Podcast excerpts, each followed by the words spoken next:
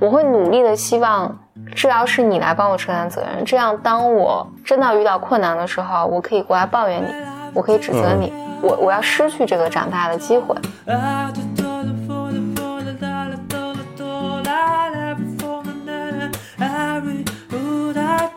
Welcome to another episode of Blow your mind，两个人的公路博客。大家好，我是峰哥何峰。我是简丽丽，今天又来到我们的礼物专栏。嗯，也就刚过去半年。离上一次录，我我觉得是这样，咱们这个节目其实分 season 的，所以咱们这是第二个 season 第一期，对吧？好吧，因为那个我我是今天那个看呃荔枝上的留言，哦，然后我看到就是非常偶偶偶非常 random 的，我随便点了一期，下面我看有七个还是九个留言，其中有一条他说有一个人说我不知道你们会不会看留言，但是我真心的是在等你们的礼物下一期，这可能八个月前。这个让我感觉很愧疚，所以我忍住了看美剧的冲动，对，然后决定来也是我们这个并行的项目好多，就我们现在有那个安徒生的那个 series，还有以前什么峰哥讲哈佛经典 series，然后这个乱七八糟的 series，、这个这个我们也取个名字，这是我们的 mini series。嗯，好，那今天简历行，我们终于要要讲这个下半本了。下半本呢，就是我决定今天多讲几章，四十六、赞四十七、四十八，三章吧，嗯，也没有那么多。好，呃，就现在就是说一下，因为我们这是这个等于这个 series 重启嘛，所以就介绍一下，就是我们讲这本书叫做给心理治疗师的礼物，来，我来讲简单一点，啊嗯就欧文亚龙那本书啦。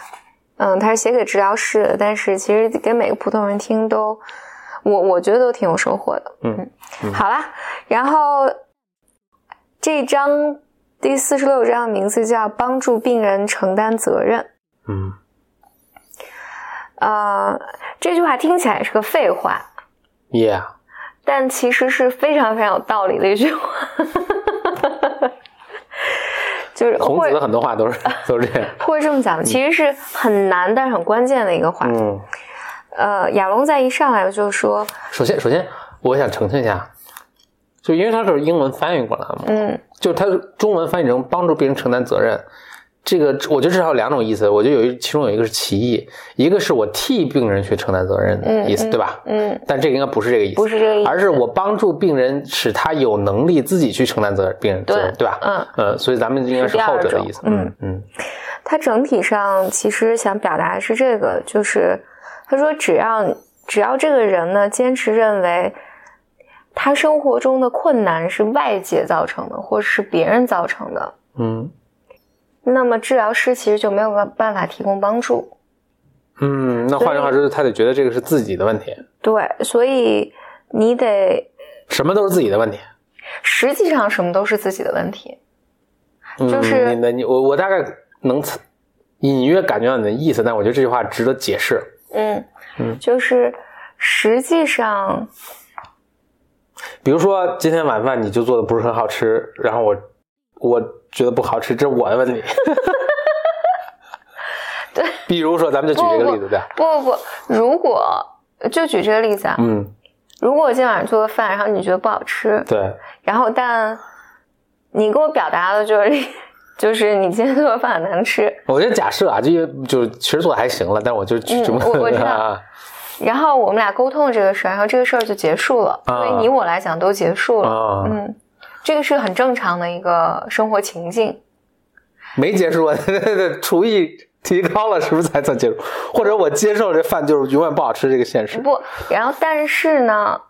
但是如果在此之后，比如说你大发雷霆，嗯或者你在此之后一晚上或者第二天你都在生气，嗯，那那这个这就是我的问题，这就是和你有关了。明白？就这个事情，其实 否则那得多不好吃。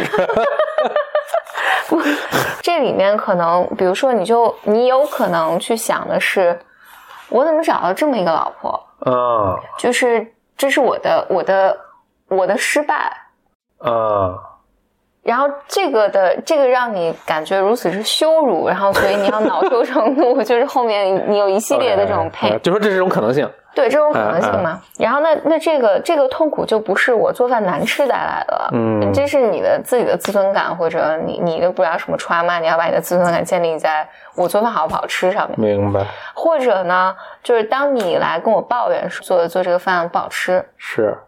如果我自此一晚上或者后面一周我都在因为这个感觉很痛苦。对，哎呀，怎么这顿饭不好吃啊？对，就是就是我太差了，或者我觉得就很生气，就是我觉得这个可能反映我们俩关系中的其他什么乱七八糟的东西。嗯，就没有一点点愧疚吗？说我这个厨艺怎么不好？这愧疚应该是适度的吧？OK。那那我那我做饭不好吃，你可以自己做嘛？嗯。That's right。然后。总之啊，就是实际上任何一个东西的，如果它的疼痛让你有特别长的延长，或者或者这个东西对于你挥之不去，这个往往是和你自己自己的嗯一部分有关的。嗯，所以咨询师其实经常会这么问你这些问题啊，比如说，或者这么讲吧，我我自己的治疗师有时候经常会这么说，他会说，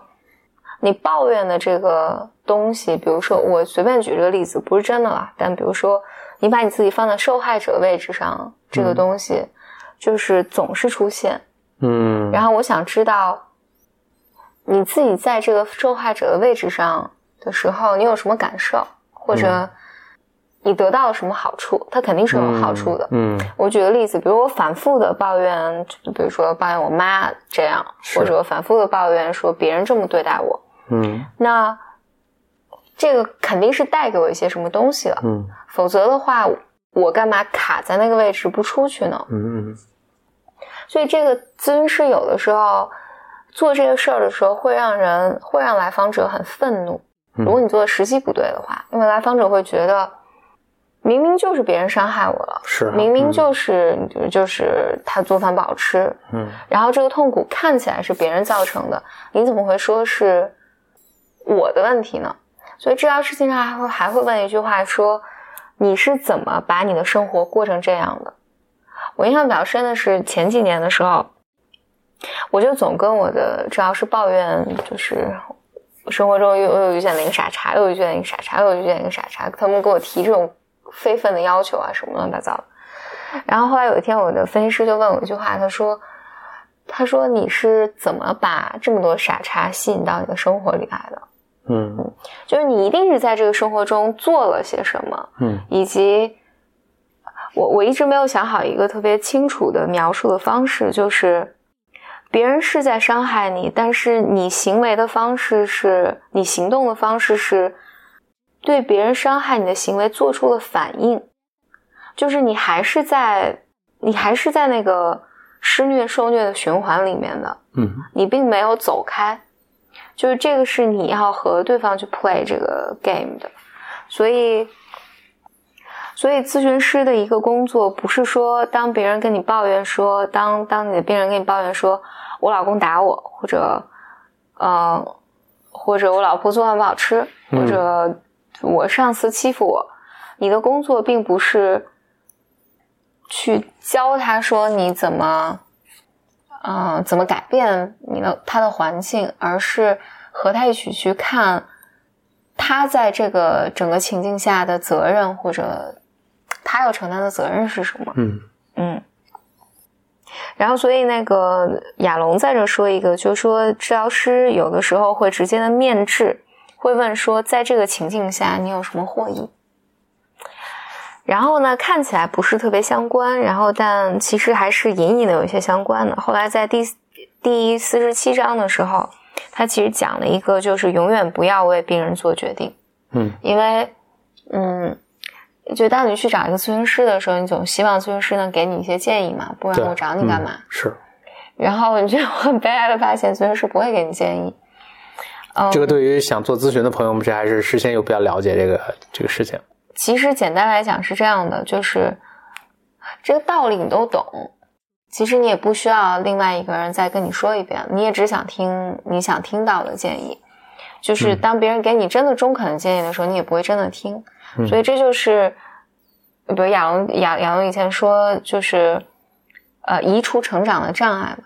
就是你有一些障碍在那，无论这个障碍是你有一些情绪没有处理啊，你有些创伤在影响你啊，等等等等，但真正困扰你的肯定不是如何做这个决定。嗯，这挺对。这我觉得，我虽然不是咨询师啊，但是就别人问我的问题，我发现，就后来我就不太不太在网上，尤其网上回答问题了。我就发现，都没有人是为了真正要答案的。比如说，经常我经常被问到问题，就是要不要去读 MBA？嗯我就都很简单的说不用去读 MBA，然后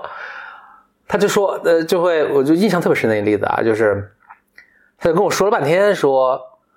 我觉得 MBA 有一二三四，就是十这十种好处。比如说，我就知道比我还详细。嗯啊，那我说你都想那么详，那就去读 MBA 吧。嗯那就该读。他说不，但是八又给我列出二十个种种不去的理由。我说，我说你挺能，反正你你你都把我说服了，那就别 别去了。就别去了。哎，他说不，又哎又不重样的，又说出了八种好处，就是尤其还是针对他个人的。你看我现在有这个资源，那个资源，那个资源，那个资源，对吧？我其实就创业了，我不用去做了。那我说你都能想创业，你别读了。他说不，但是你看我去了，又能什么展拓人脉，然后又能融资，又能这那，又能呃想不同的创业项目，又能认识什么一起创业的伙伴，对吧？我说还是应该去，我反正就说不过他。然后你想，很明显就是他是有别的纠结他的东西，他并不是去或者不去的好处或坏处，他这比你还清楚呢。对，嗯，对就完全不知道该怎么办。那比如说碰这种人，是不是就让他去做心理咨询？心理咨询就就好。对，因为咨咨，我觉得受过训练的咨询师，至少在相当多的程度上嗯是能够忍耐这种嗯这种焦虑的，嗯，就是他能他能扛住，就是不给你建议，而试着和你一起去看后面的问题，嗯就是你你你到底在纠结什么？那我们日常中碰到这种，就就可能还经常挺高频率的碰上这种人，就是他似乎是要一个什么解决方案，但他并不是真的要一个解决方案。那这种情况下，我们应该干嘛呢？就不理他们吗？我记得咱们这这个以前录过一个播客，专门讲这个。啊是其实就我我的经验就是，就分享一个个人的感受。然后那他就说不不不，你就是您给我我给不了啊，给不了。我觉得那就还是不理他了。因为没有人，没有人能给能能能能能真的给你这个建议，你你自己的东西，就自己的生活，嗯，所以呃，亚龙在这是举了一个例子，反正讲讲了一个故事吧，就一个来访者，他反正有有有恋爱关系，反正两个女人到底选哪个？嗯然后嗯，但哎，我我在这突然想到一个八卦，实际上就是心理治疗里面，嗯，就大家知道就，就老祖宗弗洛伊德嘛，嗯，弗洛伊德最早他他有一个，你好像讲过，他有个学生，对对然后说是要女儿还是要妈妈，对对对？嗯，他就是那个这很有趣他，同时爱上了一一个妈妈和他的女儿。对对对对，他是这个学生，这个而且这个学生当时是当时在维也纳，奥地利，在奥地利在在奥地利的时候，基本就是所有人呃有问题都会都会把这个把病人送到他这个学生那儿去，但他学生他也是一代名医，一方名医。对，但这个但这个学生死的很早，大概三十三十多岁就死了。但是他呃，这个这个学生就是当时在治疗一对母女。嗯，首先，现在在在现在这个伦理就不不允许不允许这么做啊。但是那个时候嘛，就是就就大家都在摸索期学科。刚刚出现。对，它里面就是他在吹这这对母女，结果他爱上这对母女，然后于是他就问弗洛伊德说：“我该娶这个女儿呢，还是娶这个妈妈呢？”嗯，弗洛伊德出于各种各样的他是什么都原因行是吧？就是对 他，这个弗洛伊德出来各种各样的原因，说你把你你把这个女儿送给我评估一下。嗯然后弗洛伊德见这个女儿，见完之后跟这个跟这个他这个学生写信说，你娶他妈妈，这个女儿就是病得太重了，嗯精神病太重，你你娶她吧。于是他学生就听弗洛弗洛伊德的话，娶了那个、他后面很早就过世，跟这有关吗？娶了他妈妈。嗯 然后，而事实上野史啊，就就说实实际上这个女儿是挺挺健康、挺正常的。嗯，不知弗洛伊德，反正所以自反正自己他他跟这个这个，因为他跟这个学生之间的关系也是很畸形的关系。就这个，因为这个学生在死的时候，其实他写了很多日记嘛，嗯就是他后来一生都在渴渴望弗洛伊德认可他。嗯，嗯，像反正总之了，的角色，像像个父子关系吧。嗯而且他的里面还好像他是后来这一生都在抱怨说，都是因为弗洛伊德建议他娶这个妈妈，所以毁了他一生妈妈。嗯然后因为这个妈妈已经年纪很大，不能再生育了，所以这个人没有留下，嗯就没没没有没有孩子。他他临死的时候还还抱怨这个这个事儿。，OK，总之，这就是说你，你永远不要替别人来做决定，因为人们在渴望别人替我做决定的时候，总是有很多嗯不可控的渴望吧。就是第一，就是他后面有可能各种各样的原因他做不了决定；第二，就是有的时候是刚好是因为这个人怎么讲呢？做决定是件困难的事情。嗯嗯，就是我要承担责任，我要承担未来未来很多东西，所以我会努力的希望治疗是你来帮我承担责任，这样当我真的遇到困难的时候，我可以过来抱怨你，我可以指责你，就是是我刚好我我要失去这个长大的机会，嗯嗯。所以，然后另外一点就是亚龙在这儿还强调有一点就是，实际上你听你的病人就来访者跟你描述的，都是来访者的内心现实。这个我在多瓦时间里其实就就专门讲过这个，就是来访者讲的往往不是事实，讲的是他内心的感受。嗯没有人能，实际上没有人能讲出一个客观的事实来，就是我老公是个什么样的人，我孩子是个什么样的人，我上级是个什么样的人。我讲的都是在我的感受之下所形成的一个事实。所以，我记我记亚龙说过这个话，我听好多那个治疗师也都说过这个话，就是比如一个人坐在咨询室里面，他来抱怨他的妻子，但是绝大多数时候，当你你你肯定对他妻子形成一个印象，但是绝大多数时候，如果你有机会见到这个妻子的话，这个妻子会和你之前形成的印象会完全不一样，就永远都是这样的。所以这也是我就就想说的更多。我觉得这也是，我觉得现在在网上嘛，你你你特别容易，你情绪特别容易被勾起。因为你只听你只听了一面之词，嗯然后，因为你往往听一面之词的时候，它它都是带着浓烈的情感的，然后你你你会特别相信这个人说的话，这个人也不是有意要撒谎，但他讲的大多数时候都是他他的内心现实，不是客观的现实。总之啊，就就回回到咨询里面，治疗师是一样的，就是你不能去相信说。我举一个例子吧，这还比较难举。比如，比如说，他不断的抱怨说他妻子总是指责他，但是有可能啊，有可能你在工作的更久一些，你会发现，其实这个这个丈夫是一个特别特别害怕被批评和指责的人，所以实际上是他每次害怕被妻子指责。然后他会总是会做一些事情去激怒自己的妻子，然后最后就变成了他妻子真的在指责他。所以，所以在这儿提醒就是：第一，你不要替来访者做决定；第二，就是你要知道，就是这些你更多的是在和这个人的情绪工作，而不是真的在和他的现实工作。嗯嗯。然后到第四十八章呢，还是这个问题的延续，就是。雅文开篇就说，如果你想失去一个病人，你就替他做决定。你应该高考啊，你应该离婚啊，你应该干这个，应该干那个。为什么呢？就他做决定，他就对你失望，就离开了，是这样吗？嗯，因为病人要不然觉得，其实你你就怎么样，你你把病人阉割了，嗯，其实某种程度上你在告诉病人说你不行，我来告诉你。然后无论。要不病人会觉得我被你控制了，或者我被你指导；要不然就是我会觉得我被你阉割了。这个听着也都，当然这说的也通了，但听着都好像就是比较主观的一种可能性，也有可能我也能想象一个世界，就是比如说某一位病人他就反而更加依赖你，对，对吧？嗯，就反正离不开你。对，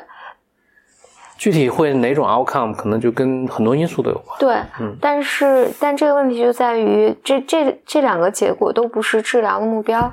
对对对，你治疗的目标不希是望就是肯定是不好的结果，这我同意。但是就是我就是想探究这句话，就为什么亚龙就听起来的亚龙说的是只有一种可能性会发生，就他会离开。我只想说，就都是不好，但是还有可能另一种不好，就不好也有不同的种嘛。那另一种不好，就他就更依赖你，反而无法离开你。而且其实我我就仔细想，我也觉得就是周围就是有人，他就是比如他父母老提他做决定，他真的反而离不开他的父母了，或者他的，比如他在一段呃两呃亲密关系中，他的不管男朋友或者女朋友老提他做决定，反而离不开。嗯，我我我我我没有想特别清楚这件事情啊，但我觉得他从长久来讲，在治疗关系里面，病人是会脱落的，除非我们俩发展出了治疗以外的关系，就是除非我是个宗教式的，我就是你父亲，嗯或者我就是你母亲，我是你的教父，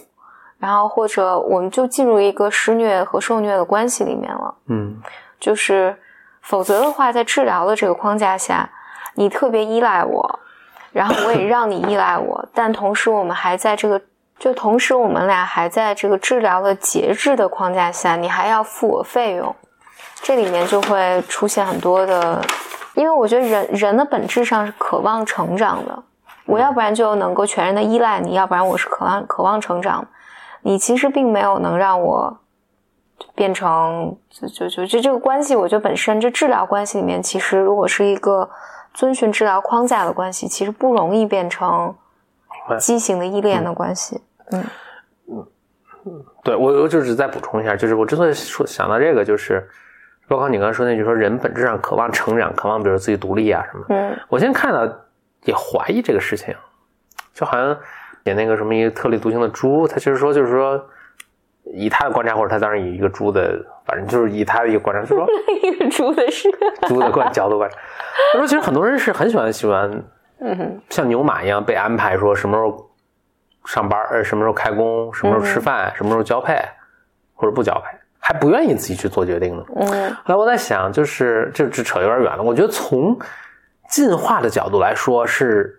有道理的，就我们以前进化的都可能，比如说是几十到一百的一个族群里，嗯。就是一直就是你看狒狒啊什么都是嗯。都是这样，所以其实真的就是一个人做决定，嗯。或者几几个人做决定，大多数人就听就完了，就也没有你做决定的份儿。你要做决定，一是头儿还不干了呢，对吧？把你还赶出这个族群，你可能就完蛋了。嗯。对，二是其实一般做决定的都是比较有经验，比较什么，就是你做的决定可能还不太好，嗯。就尤其在以前的这个可能漫长的人类生活中，其实你你的生活跟你父辈的生活没什么区别，所以你不能乱做决定，你得就是得听。那这是一个一个联想，还有另一个联想就是，就想到呃达恩比亚的美国了。美国记得杰弗逊当时就说，美国国父之一，他说啊，美国这个就是一个原话不太记得，反正就是说人类的一个大实验，就是说，哎，就这么一套构思下来的这套政治制度，就是能不能 work？然后现在过了可能两百年，那你他会发现在这两百年的过程是不断的，大家自己把权力交出去的一个过程。嗯。所以我其实有时候跟美国的，反正就是一些朋友吧聊的时候，他们就会说，白左，不不，还真不是白左，白左是支持这个的，嗯嗯。白左是反而就说政府要 take care 我们，哦对，对吧？啊，嗯。所以白就是就是所谓现在说的这个白左的这么呃这种观念的这种流行，其实就是他们就是说的这个就是就是这个事儿，就是说大家愿意把自己的权利对自由交出去，或者换回来的就是政府 take care 我，就是我们变成一个从摇篮到坟墓的一个这个呃福利的社会，呃什么都免费，反正就是我我是愿意交出这些东西去呃换回一种安全感。嗯嗯嗯嗯比如说那个奥巴马的那个说人人都要买医保，就是一个很明显的一个东西。就是以前的所谓保守的那些人就说，买医保这这事儿就是这个利害关系是很容易解释清楚的，你自己决定完了，嗯，你想买就买，不想买那就你自己要对自己的负责。嗯反正有一个思潮嘛，那就是在奥巴马那个那个政府的时候，其实也实现了嘛，就是说不行，那你要是让人们自己去做这个决定，他们就会做很多很坏的，就是不不好的决定。嗯嗯所以我们要去替他们做决定。嗯，嗯这个听着还是有点，倒退，或者就是你拒绝给你不给人成长机，就是对你是说你等于是我一个非常父亲的角色在跟你说，你你是小孩子，你你做不了决定，我要替你做决定。而且我不仅说你要买医保，我还得告诉你你要买什么样的医保。嗯但是你看整体来说，人们是愿意做这种交换的。嗯，所以我对就是说，人们是不是愿意成长，我这还挺，就扯得有点远了，我也不太确定是不是应该我们要播这，但是就是我是有点怀疑的，嗯，可能是一个相对更悲观的一个，这个在温尼科特的那个，我觉得拿温尼科特的那个理论是可以多少可以理解的吧，就是我其实也完全可以理解这个事儿，嗯就是哈雅克，你听说过吗？就是啊，是这维也纳什么学派，他专门写了本书叫做《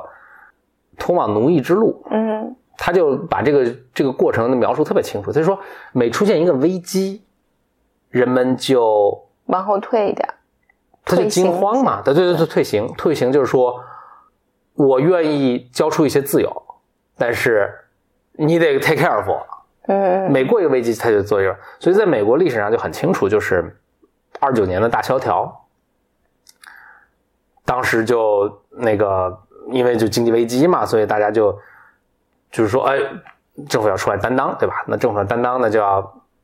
搞好多这个项目，去这个像经济里经济里注，就是现在你这二零八年也干过嘛，就像嗯经济里面注注入资金什么的。那就要提高税收啊，嗯政府的这个一些财政方面的这个，或者比如说这个呃 monetary policy，这还真不知道该怎么说，反正就你要给政府，人家给权利啊，对吧？否则我没做不了事儿，那就也说得通嘛。零八年是我觉得是非常类似的一个一个，那其他每次小的经济危机其实都是这么一个周期在循环，对，所以杰弗逊某种程度上，可能杰弗逊当年还挺有挺有先见之明的，就他也知道这是一个实验，就最后既然是实验，就最后是个结果，结果会怎样，其实他也并不是很清楚。嗯嗯我觉得至少说，或者说他流露出他的一种担心，哇，就是我觉得我们做了一个很好的事儿，但这个东西是不是一个，是不是一个就是很稳定的一个，能够就两百年之后还，当然其实我就过两百年还能维持这样挺不错的。嗯那他说这是不是能够就永远就这样，那就永远是个狼探。嗯就反过来回到人性，就是其实你真的，这这真的扯扯特远。但是我就回到就是说，比如说心理咨询，当然我们就是它有一个出发点公理，就是我心理咨询就是说每个人是他要成长的，要独立的，他要成整合成一个完整的自我。嗯但你不管是从人们的实际行为来看，还有就是你从进化的角度，就是我们可能长期就是生活在一个几十人的狩猎耕种的一个群部落里面，然后我们要生存就必须做出很多大妥协，甚至就是完全，你看动物也是狼群嘛，狼群只有头狼能够交配，其他狼都是一起打猎抚育这个头狼的子女的。就从进化角度来说，似乎也也并不没有我我觉得至少没有特别强烈的证据，就是证明说，哎，这个真的就是我们每个人最自然的一个状态，或者百分之比如说百分之百分之九十的人是不是都应该这个自然的状态？嗯，我多少觉得不是一个层面，嗯因为当你这么讲的，我觉得它是一个社会在集体里面，比如说我我不是头狼，嗯然后我做的决定是不是就我我我不是一定要成为头狼，嗯然后我去抚育别人的那个，但不意味着我并不独立。我觉得这是两个概念。嗯然后，当然就我觉得心就是心理咨询这些理论的，我就是没有办法证伪的嘛。是比如温尼科特的理论讲是，就环境要足够安全，嗯然后人就会能够，他就会自然的想要去，就是成长。嗯但是我环境不安全的时候，他就想往后退。嗯然后，但是绝大多数不幸的是，我觉得基本我们成长的环境里面就没有什么是安全的环境，所以你总是想往后退。然后成长就是痛苦的过程，嗯就是你如果什么都不想，就希望都是别人来给我安排，我觉得生活是容易的。是嗯但是你同样同样吃苦，这就是你你你内心是不是有这个？就如果一个人他从来不能没有被允许过成为你自己，理论上你是会出现很多神经症水平的冲突的。嗯，就这个冲突可能在于，就比如说我去斯坦福，不是我我去上 MBA，我这个也行啊，这个这个这个也不行啊，那个不行啊，我就永远无法为自己承担很多责任。这个能会会渗透在你生活很多的细小这个里面去。但我觉得你回到特别大的层面，我觉得就是更复杂的问题了。嗯，不不过我觉得是就成长这件事儿，就是实际上是人们，我觉得这样这样这么讲吧，你又渴望成长，但又很害怕，因为你你要成长成个独立的人，就就是很苦一件事儿，就就就有点像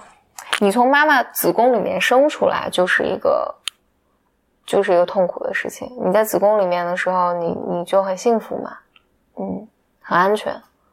你出来之后，你就得自己，你就得自己呼吸啊，自己拉屎啊，谁知道你你你你活得下来活不下来？成长就是一件痛苦的事儿。总之啊，亚龙大意就是说，整体上了一个人能为自己做决定，是就意味着这个人能够存在。嗯，如果这个人不为自己做决定的话，他存就是不能体会到存在的感觉。所以，如果咨询师给治疗师给这个病人提供建议的话，就放弃了与病人探索他自己成长的这个机会。然后，他也提，他也他也提到这个说，因为你要去做决定的话，就会引起与自由相相关的焦虑，所以许多人都会极力的避免自己做决定。都会想说你你你来给我做决定吧。这个现象，我觉得我不就是完全不否认嘛，就是很多人希望别人做决定，但是就还是回到这，反正亚龙这至少他这么说的时候，他我觉得他有一个很大的 assumption，就是还是就是这可能是不好的，就还是你要就目的还是让他能够自己去做决定，嗯嗯嗯是，或者我觉得心理治疗它本身的一个它背后是就你看每个流派的 philosophy 都是。帮助病人自己去做决定，没有一个 philosophy 说，我我是圣人，然后我我来我来给你做决定。嗯嗯，然后呢，我想再多讲多讲一页，是多讲一章嘛，是四十九章，它叫关注对决定的阻抗。因为这这章非常非常短，基本就一页。嗯。整整个就讲说为什么做决定这么困难呢？他讲，嗯，这我学会了，可以在在网上再回 去再跟人再跟人私。基基本基本他意思就是说，当你做了一个决定，你就要丧失掉其他的选择。嗯嗯，就这这这这就让你觉得很困难。但但他机会成本嘛，这对中间有一点我觉得很逗啊，他说。中世纪有一个学者写了一个故事，叫布里丹的毛毛驴。啊，他在两个草堆中间就饿死了。对对对对对，嗯，很有名那个故事。对，就是说这个毛驴因为无法在两两堆干草之间选择，要选哪个吃，结果这个饿死了。所以他觉得啊，就就是这个亚龙说，当你在面临决定的时候，某种程度上。你也是在创造着你自己，嗯。嗯，所以你选择了一个一个伴侣，你选择一个职业，你选择了一个学校，你就放弃了其他的可能性，是，然后你就得面对自己的局限，你就要放弃，就反正就是人人生就是这样嘛，你得到就要失去，然后，然后在这个过程里面，你就要面对怎么讲呢？你就得面对。就怎么讲生活的真相嘛，就是你不是上帝，你也得不到所有你想得到的东西，然后你是有限的，反正你生活总是有缺憾，嗯，就总得有遗憾，嗯，就是，但这个多少也是你成长的必经之路吧，否则的话你就永远是个婴儿，你觉得我什么都都都得得到，所以，对，所以就困难呗。所以他他这章呢什么也没讲，就是讲就讲了这个。嗯，首先我我是稍微觉得这个有点侮辱驴的智商了，因为 类似的实验我曾经给乌龟做过，就乌龟从来不会有这个呃犹豫。什么意思？就是你两块肉放在，你看乌龟就它都是就看准一个就直接去了。主要乌龟很笨，它吃它它它它能捉着一块就还很不容易了。犹豫还是一种很复杂的这个 思维思维过程。乌龟 乌龟还不具备。它的它的问题在于是我能不能捉得着。嗯，对，我这样我我的推理是乌龟都不会做这种事儿，驴更不会了。驴好歹是高等哺乳动物。对，嗯嗯，anyway，嗯，好，好，嗯。然后之后就是今天讲四十六到四十九章，对，然后下一期呢就会开始讲说，正好从第五十章开始，嗯，剧透一下第五十章，还是讲怎么提供建议。嗯。嗯，当然我当然我我我也必须要说了，我觉得这个之后也会讲到，就是在这个说说咨询师不会提建，不会给建议，也不是那么绝对，不是那么绝对，因为在有的时候，就你不会给这种决定、这种建议，你应该离婚，然后你应该干嘛？但我会给你，会有时候会给一些建议，但这些建议是为了帮助他能够做一些自我觉察，然后或者你比如说我我我有的时候，比如说你会给来访人一些建议说，那这个时候因为对于你来讲很困难，然后你可以试着去和你朋友求助。然后，但这个你的来访者可能想说，不，我我就是个不求助的人，嗯那那这个时候你就有机会去和他探索，是什么让他觉得求助那么困难。所以你不是你不是坐在那儿永远什么建议都不给，然后你的来访者问你什么你都说不知道，不能给，这个事儿你得自己想。嗯那那这个确实有在有些情境下会让人觉得对咨询，那我干嘛来找你呢？我为何花钱来找你？你什么都不知道，然后你什么也不给，什么都让我自己想。所以他和就就就它是个更不是个非黑即白的事情，但你肯定不会给给对方一个建议说，哎，我我我前一段在看那个一个美剧，就是那美剧叫《The White Little Lie》，我忘了这名、名叫什么，Big Little Lies，Big Little Lies 叫大小谎言，里面就有一个心理治疗师的角色，这个治疗师给了非常非常清晰的建议，嗯。就是因因为这个因为这个这个这个这个太太在遭受家暴，嗯，而且这个太太觉得有生命危险，嗯所以这个治疗师我觉得在里面是承担了一个非常有力量的角色。这个治疗在这个太太就反复的不想袒露自己的丈夫家暴自己，而且我有生命危险。这个太太反复在说不不不，我我丈夫很好，我丈夫很好，我我丈夫就是完全没有这个完全没有的事情。你你就而且她攻击这个治疗师，但其实因为这个太太很害怕，所以这治疗非常坚定的跟他讲说，你要考虑你自己的安全，你要考虑你孩子的安全，尤其是对于你丈夫来讲，你你丈夫这样人人来讲，你还要考虑他会和你争夺抚养权这件事情。我建议你，你现在出门就要去，你要找你的闺蜜，告诉别人这件事情，然后你要去租一个房子，把冰箱塞满，你要保证你们的饮食，就是这种。他给了非常非常非常非常明确的建议，而且他的指向非常清楚，就是你要跟他离婚。嗯，为什么要塞满冰箱呢？又不是说会地震，不，那个感觉就是会非常非常不安全。所以就是说在家不要出门这意思。对对对，嗯嗯，大大意是这个吧。那行，那这次这个复出之后，一口气录了四章，能哇，总总书总共有八十多章是吧？所以我们现在应该是都过了大半了。对，那我们这个第二季呢，应该就能把这本书录完。嗯，一八年六月份之前吧，应该能录完了。正确。好，那谢谢收听本期的《Blow Your Mind》的 mini series，给心理治疗师的礼物。我们下期再见，欢喜，拜拜，拜拜。